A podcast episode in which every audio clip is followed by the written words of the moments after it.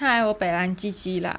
然后不知道大家最近有没有在关注台剧？就是如果在关注的话，应该会发现最近《天桥上的魔术师》还蛮红的。嗯，因为我之前在修文学概论的时候呢，就是有一组报告，就是老师指定报告《天桥上的魔术师》，所以就对这本书印象还蛮深刻的。嗯，自己之前在大三的时候也是有读完整本过。我那时候读的感觉就是。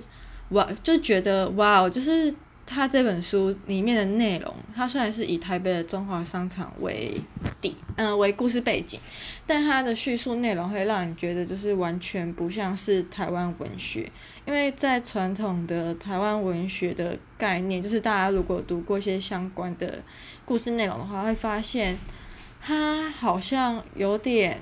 传统，然后或者是会以一些呃农村故事为背景之类的，或者是比较沉闷无聊。那我觉得在吴明益的《天桥上的魔术师》里面，你完全感觉不到无聊，你会觉得每一篇故事都让你会有一种刻骨铭心的感觉。那你在读的过程中，因为它也算是嗯魔幻类的，就是魔幻写实文学，所以你会觉得它很。它充满着神秘感吧，这样子。然后你，我刚开始读的时候，我有一种觉得很像在看惊悚小说的感觉，就是觉得那个魔术师很不像是人，他感觉有一种神秘的力量，可以带你去带你去任何你想要去的地方，或者是很了解你内心，连你自己都不连你自己都不知道那一块，就可以洞悉的内心秘密之类的。那看到后来呢，其实会觉得，如果台湾有多一点作家可以写，或者是台湾文学可以发展到这一块的话，其实我觉我自己会觉得我还蛮喜欢的啦，因为毕竟看太多，就可能比较早年代，或者是不太符合时事，也不是说符合不符合时事就是不好，就是在觉得在某些地方就好像台湾文学一直没有进，一直没有给人进步的感觉。好，这是我自己个人的偏见。哎，我这样讲那么多，不知道会不会被打死，就是。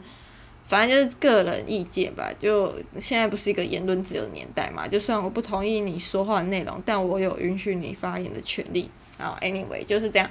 那因为我昨天晚上看《天桥上魔术师》最新两集哈，哦第五、第六集看到半夜两点多，然后今天早上醒来的时候就想说，哦对，就前阵子我在逛西门诚品的时候，刚好看到，嗯，就是有一个小角落啊在宣传这本书，那还打书的。柜子旁边放了一叠，就是呃天桥上的魔术师的地图。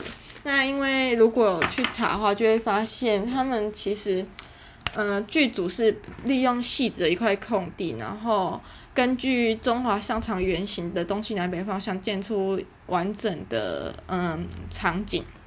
那他现在好像是拆了吧，还怎样？反正就是不开放参观呐。那我就觉得其实蛮可惜，因为在我出生之前中华商场就已经被拆除了，所以我其实从来都不知道中华商场到底长什么样子，就是没有实际逛过，也不知道它给我的感觉是什么。那我就一直还蛮好奇，当初的那个他们这个这部剧的拍摄场景在哪里？去查才发现是在戏子，就是临时搭建。那后来反正。没有，我真觉得没有保留下来是一件蛮可惜的，不然应该可以变成一个新的商机吧。听说斥资八千亿，想哇那么多钱，然后就为了拍戏，拍完要拆掉，也太，就真的很可惜啦。就觉得应该是一个可以扩展一些，就卖一些周边商品的好地方之类的。但如果是呃因应政策或者是那个土地值租借，那就就真的也没有办法。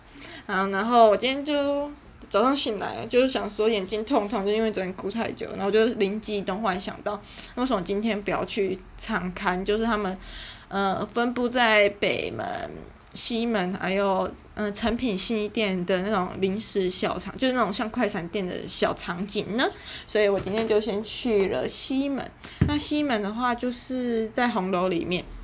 它就是你西门红楼一走进去有一个小，应该是八角吧，就小八角的空间，然后它利用四根柱子搭起了一些塑胶帆布，然后上面就是写说一些天桥上魔术师的几间店啊，我记得有发髻有发髻皮鞋，然后还有嗯那个大小配他们家的书店，再来，我有点忘记还有什么，反正我记得有的啊啊，还有那个那个阿哲他们家的那个乐器哈，可是他那一个展览不像是那种一个真实场景，可以让你进去拍个照之类的，它就是塑胶帆布，然后上面就印演员的介绍，还有他们家开的店这样子，也没有一些什么实际的，嗯、什么。应景的场设啊之类，例如发髻皮鞋，那就会摆一堆一堆假皮鞋在那边，然后让你可以拍个完美照之类，给摆一下也没有。那我就觉得哦，没关系，但至少可以看到，又觉得就知道至少知道西门红楼有什么，这样就够了。那如果要去北门的话，我如果呃对对，就是北门，我会推荐大家就直接搭捷运到北门，不是而不是到北侧，因为它是在。北侧地下街，但它设在尾段，就比较靠近北门那边。所以如果你搭捷运到北门的话，就是从嗯嗯往三号出口郑州路那个方向走。但是你出来到还没有到那个地表层的时候，你就要先跟着往桃园机场的方向走。往那边走的话，再。左转就会到，啊，我不知道这样讲大家一定听不懂，反正就是到北门最快啦，真的，trust me，因为毕竟去年此时此刻呢，我正在北门附近呢，当一个很可怜的社畜实习生。哦，anyway，反正很庆幸自己跑掉，但是也让我对于北门跟北车周遭一带就是更加的印象深刻，然后对台北地下地下街也有更多了解，嗯。然后，嗯、北门的那个场景的话，就是比较可以有一点趣味性，因为它有搭一些实际的呃摆设，像是嗯，我记得那个是什么三旗制服嘛，哦，对对对，就是三旗制服，然后它就真的有用一个制服店的景。然后呢，就有几个衣架，上面就摆就是台北传统那种几间男校、女校，就是反正就是名校啦，名校的制服在那边让你拍摄，但好像不应该是不能穿吧？那么恶心，那么多人全面拍，穿了还得了？反正就是你站在那边就可以拍照，然后旁边好像是干妈店，就是可以，嗯。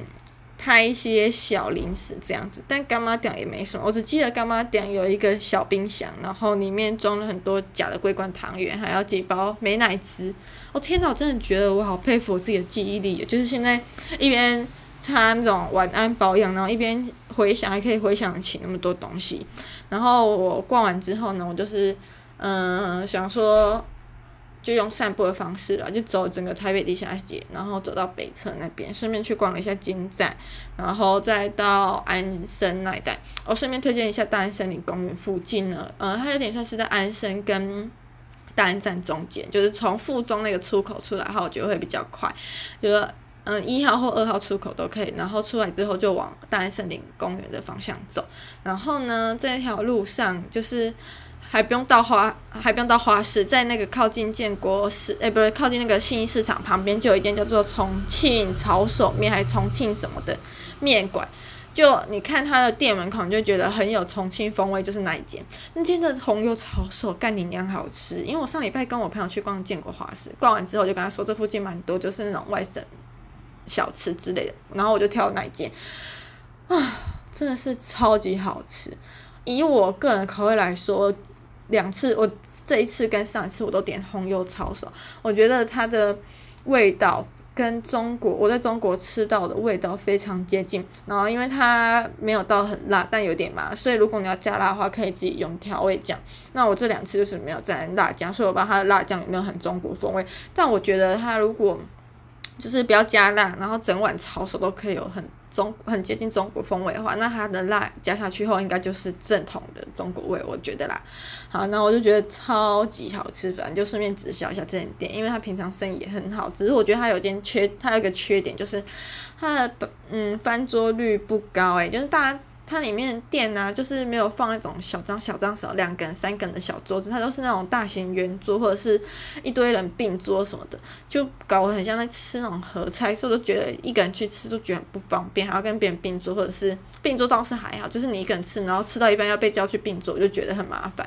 对，就是它的小缺点，所以要吃的话，可能就要早点去吃。像我今天五点多去吃，哦，我又被病桌了，好可怜，一个人总是那么的孤单。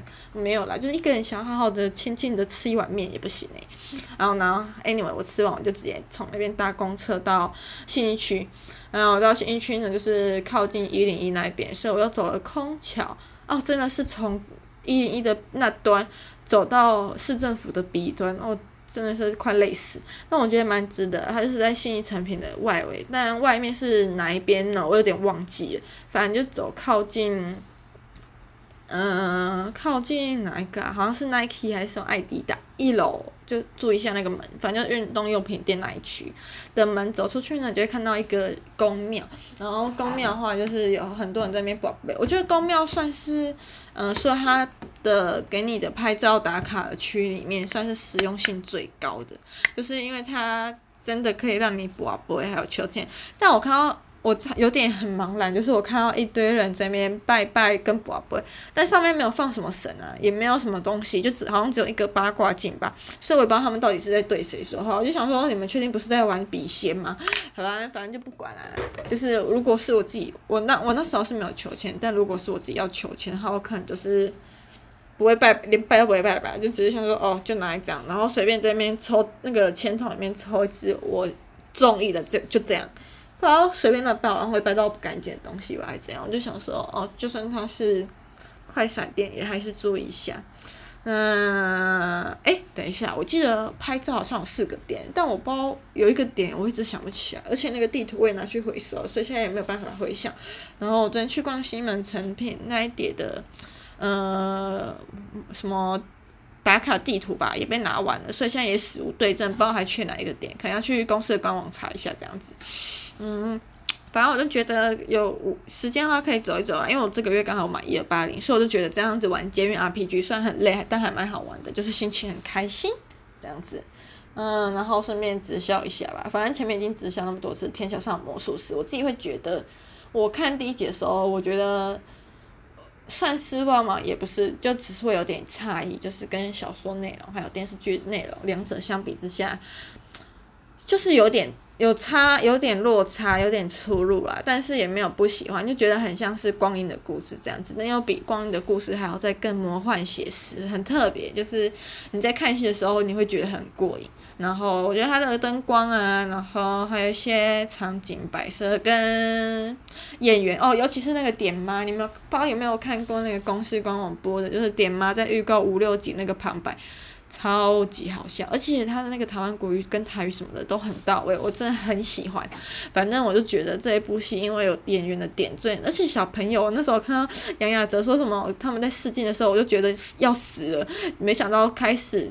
拍之后是表现是那么好，我就觉得很好笑，想说，嗯，那小朋友真的演的蛮到位，尤其是那个谁啊，小不点吗？还是谁？反正就是那个他拍的弟弟，应该是小不点啊。反正我就觉得他长得很好，诶、不对哦，小不点好像是那个家里卖皮鞋的。反正我要讲的是那个啦，就是那个有点厚道的那个弟弟，他真的超级好笑，不知道为什么就觉得他的那个长相吗？